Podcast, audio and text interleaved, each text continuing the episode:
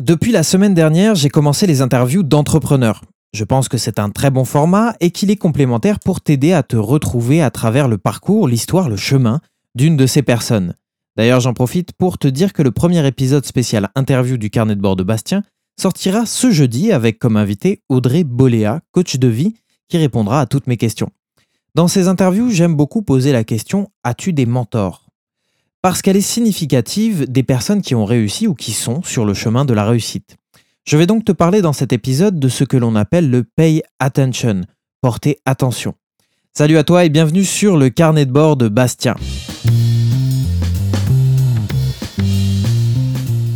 Avant de commencer, abonne-toi et n'oublie pas de mettre une note à cette émission sur la plateforme sur laquelle tu l'écoutes, que ce soit iTunes, Spotify, Deezer ou encore YouTube, et partage au maximum. Grâce à ça, tu permets à la chaîne de se développer. Quand tu sais où tu veux aller, c'est très bien, mais tu vas faire beaucoup plus d'erreurs que si tu étais guidé par quelqu'un qui est arrivé là où toi tu veux être. Donc, comment faire pour aller plus vite? Comment faire pour faire moins d'erreurs? Avoir un mentor, et je dirais même plus des mentors. Beaucoup pensent ne pas avoir besoin d'un mentor. Ça peut être même pour certains un déclencheur d'émotions négatives, puisque si on devient un entrepreneur, un freelance, c'est souvent pour se détacher d'une forme d'autorité patronale qui peut être rappelée par le statut de mentor. Dans ce cas, il est vrai qu'on se dit qu'on est capable d'avancer tout seul et je pense sincèrement que beaucoup d'entre nous sont capables de se guider seuls vers la réussite. C'est simplement quelqu'un qui va vous pousser vers la réussite plus rapidement. Il va te guider vers les connaissances nécessaires à avoir qu'il a acquises pour réussir. Tu viens donc de gagner beaucoup de temps à ne pas rechercher dans tous les sens des infos qui peuvent te coûter du temps, de l'argent et en plus potentiellement être inutiles. En étant plus expérimenté que toi, il va forcément pouvoir te partager les facteurs de succès. Il va aussi te tirer vers le haut en te faisant sortir de ta zone de confort. C'est un point essentiel du mentor. Étant lui-même là où toi tu veux être, il va vite comprendre tes faiblesses. Quelqu'un de moins expérimenté que nous nous semble fragile sur certaines connaissances, facultés, savoirs, etc. Il est donc simple pour nous de le guider vers ce qu'il se doit de faire. Et la sortie de zone de confort est sans doute un facteur très important. J'ai eu la chance de faire du marketing de réseau et au début où je suis rentré dans cette aventure, je n'avais pas toutes les facultés nécessaires pour être un bon orateur et faire de belles présentations. Je me souviens notamment d'une fois en particulier où avec un ami nous étions ridicules à faire l'épître sans savoir grand-chose de ce que nous racontions. Bref, nous étions seuls parce que la personne qui devait faire la présentation n'est pas venue. Il était un mentor pour moi, il avait ce que je voulais, il avait la réussite, l'aisance et la simplicité de faire ce qu'il fallait pour convaincre. Et ce fameux jour, il n'est pas venu. Ce fut une sacrée sortie de zone de confort pour présenter notre business. Et oui, ça a été un échec. Les personnes présentes n'ont pas souhaité donner suite puisque nous n'avions pas réussi à gagner leur confiance, tant on transpirait le ridicule. En revanche, ce jour-là, je me suis dit que jamais je ne louperais une autre présentation à ce point. Je devais devenir le meilleur présentateur et orateur possible. Il s'en est suivi des événements où on me demandait régulièrement pour faire les présentations tant mon élocution et ma facilité apparente à prendre la parole étaient évidentes. Ça ne serait jamais arrivé sans cet événement et sans un mentor qui a su me pousser hors de cette zone de confort.